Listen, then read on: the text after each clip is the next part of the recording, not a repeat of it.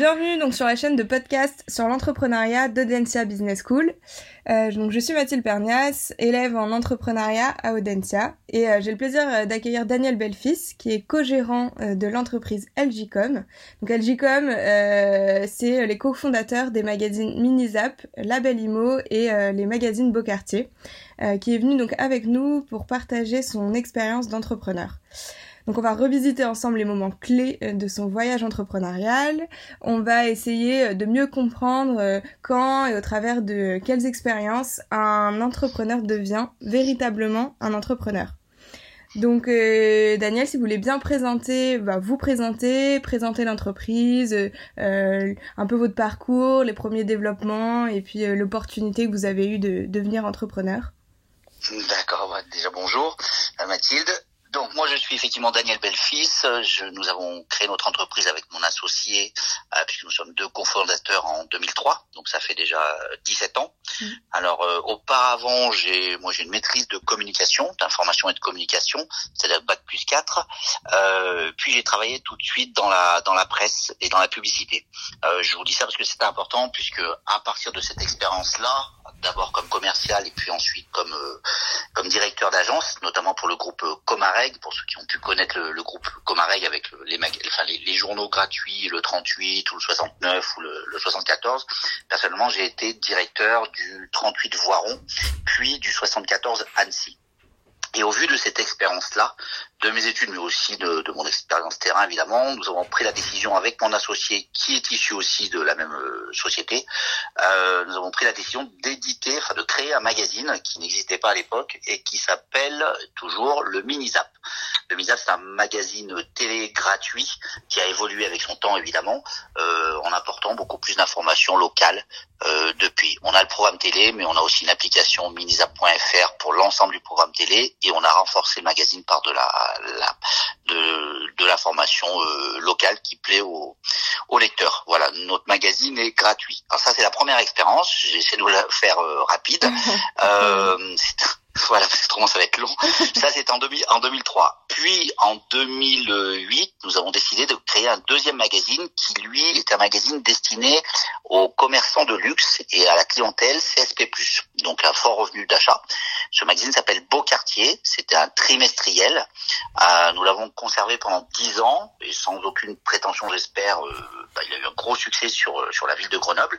Et nous l'avons revendu euh, il y a deux ans un groupe de presse encore plus évidemment plus gros que, que nous. Et un groupe sur la région ou Tout à fait. Un groupe de presse s'appelle les Affiches de Grenoble, c'est un groupe euh, local. Donc voilà, et en parallèle, sachant qu'on n'allait plus avoir ce magazine-là, puisque l'entrepreneuriat c'est surtout anticipé, très important de, de, de savoir ça, euh, nous avons créé un, un troisième magazine que nous avons toujours, qui s'appelle le magazine immobilier Label Imo, magazine Label Imo, qui lui est dédié à la cible habitat, décoration, immobilier.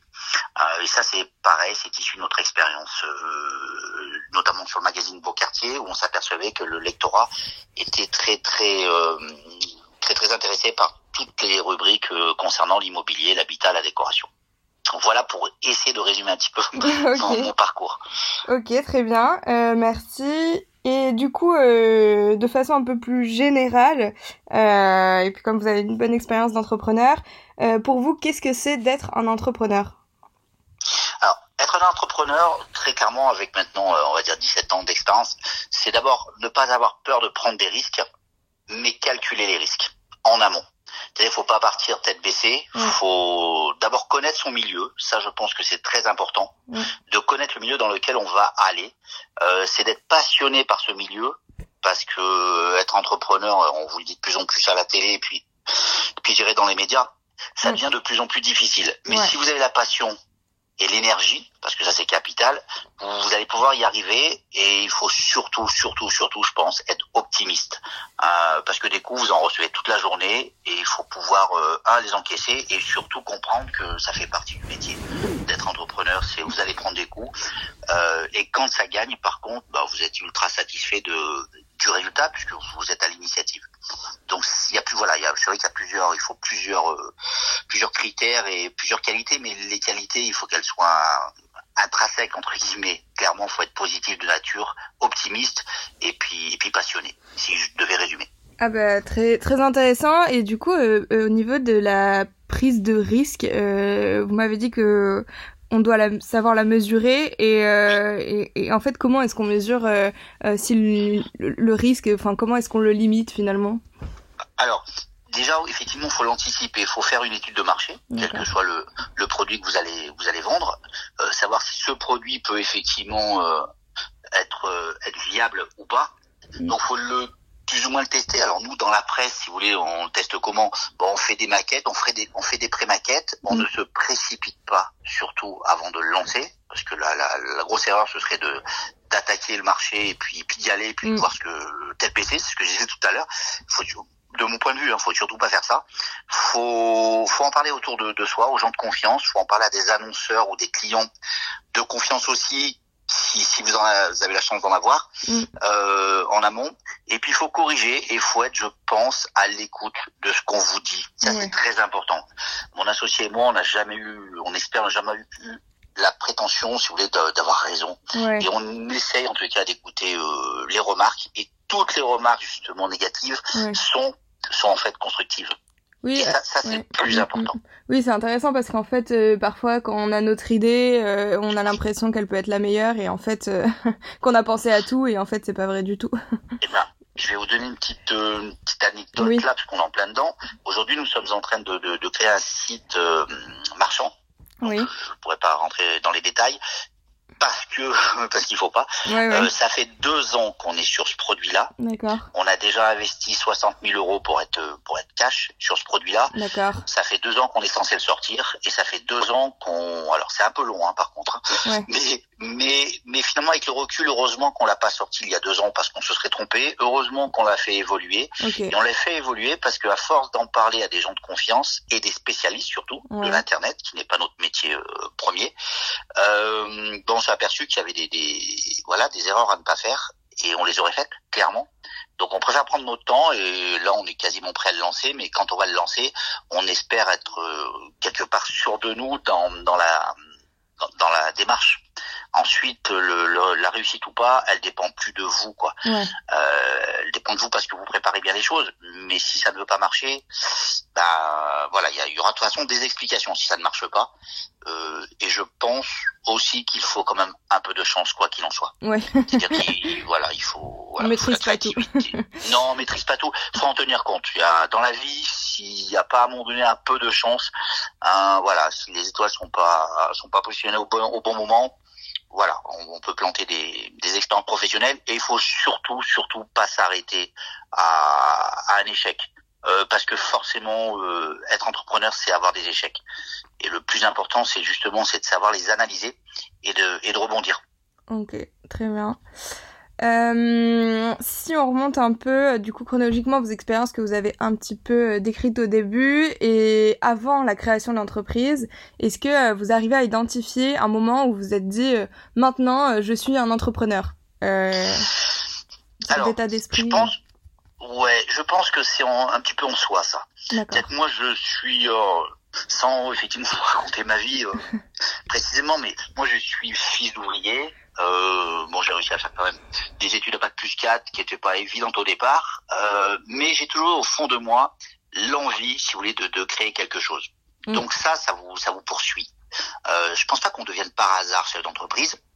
Et donc le fait de d'avoir envie de faire ça, bah, j'ai saisi encore une fois l'opportunité au bon moment dans la mesure où j'ai été directeur de, de, de, dans la presse gratuite. Et là, je me suis dit voilà, il y a des il y a, il y a, y a un produit qui n'existe pas à, à l'époque. Hein, C'était le magazine télé gratuit puisque tous les gens. En 2003, il n'y avait pas Internet. Euh, tous les tous, tous les gens effectivement allaient acheter son propre programme télé. Et on s'est dit là, il y a une niche qui n'existe pas. Euh, et on a essayé d'avoir un magazine effectivement de qualité en termes de, de, de, de papier, mm. euh, ce qui n'existait pas forcément non plus, euh, puisque la presse gratuite type le 38 c'était du papier journal. Voilà, donc on, on, a créé, si vous voulez, à un moment donné opportun, où on s'est dit c'est le moment de le faire. Et on avait cette fameuse expérience et ce réseau. Et ça, je pense que c'est important d'avoir du réseau. Euh, c'est compliqué de, de, de, créer quelque chose quand vous n'avez pas euh, un, un, réseau au départ. Donc en fait, c'est euh, le moment où vous êtes dit on va le faire et c'est là où vous vous êtes dit bah je suis un entrepreneur quoi, un peu. Oui, après c'est pas une fin en soi. Ouais, pas... ouais, ok. Je pense que le mot être euh, entrepreneur, c'est pas c'est pas une fin en soi. On se dit pas, je, on se dit pas je, je suis entrepreneur, ça y est, j'y suis ou voilà, c'est comme champion de tennis. Euh, moi, j'aimerais bien être champion de tennis, mais pour être champion de tennis, faut un, faut beaucoup travailler, c'est une certitude, mais il faut pas que ça. Il faut avoir les qualités intrinsèques, intrinsèques euh, pour ça. Et ça, vous les découvrez que quand vous décidez, sur l'exemple du tennis, vous décidez d'être professionnel de tennis, je pense que ça se travaille bien bien en amont et tout le monde ne le devient pas.